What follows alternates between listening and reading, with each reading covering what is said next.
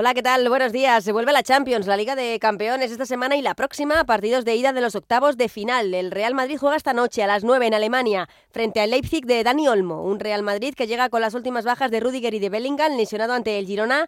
Ancelotti en rueda de prensa recordaba que también han ganado y jugado muy bien sin el jugador inglés en el campo. Tenemos que pensar que no está Bellingham, pero sin Bellingham hemos ganado cuatro partidos de cuatro. Significa que lo que han reemplazado a Bellingham en estos partidos lo han hecho muy bien. Obviamente Bellingham es un jugador muy muy importante como lo ha estado, como lo es Courtois, como lo es Militao, pero creo que esto ha sido una oportunidad para ser más motivado.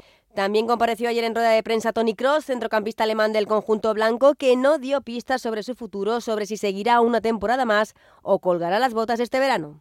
Siempre os sigo la verdad, entonces, y la verdad es que no sé. estoy, estoy pensando en, en, qué hacer, todavía no, no he decidido nada, que me alegro mucho, que, que, que mucha gente que, que quieren que juegue un año más, eh, eso, eso me alegro y siempre es un señal positivo. También esta noche a las 9 se disputa la ida de otra de las eliminatorias de octavos, quizá la más desigualada, y es que uno de los modestos de Europa, el Copenhague, recibe el actual campeón, al Manchester City de Pep Guardiola. La jornada al completo la podrán seguir en el Radio Estadio de Onda Cero. Mañana turno para la Real Sociedad, que también a las 9 juega en París frente al PSG de Luis Enrique y de Mbappé.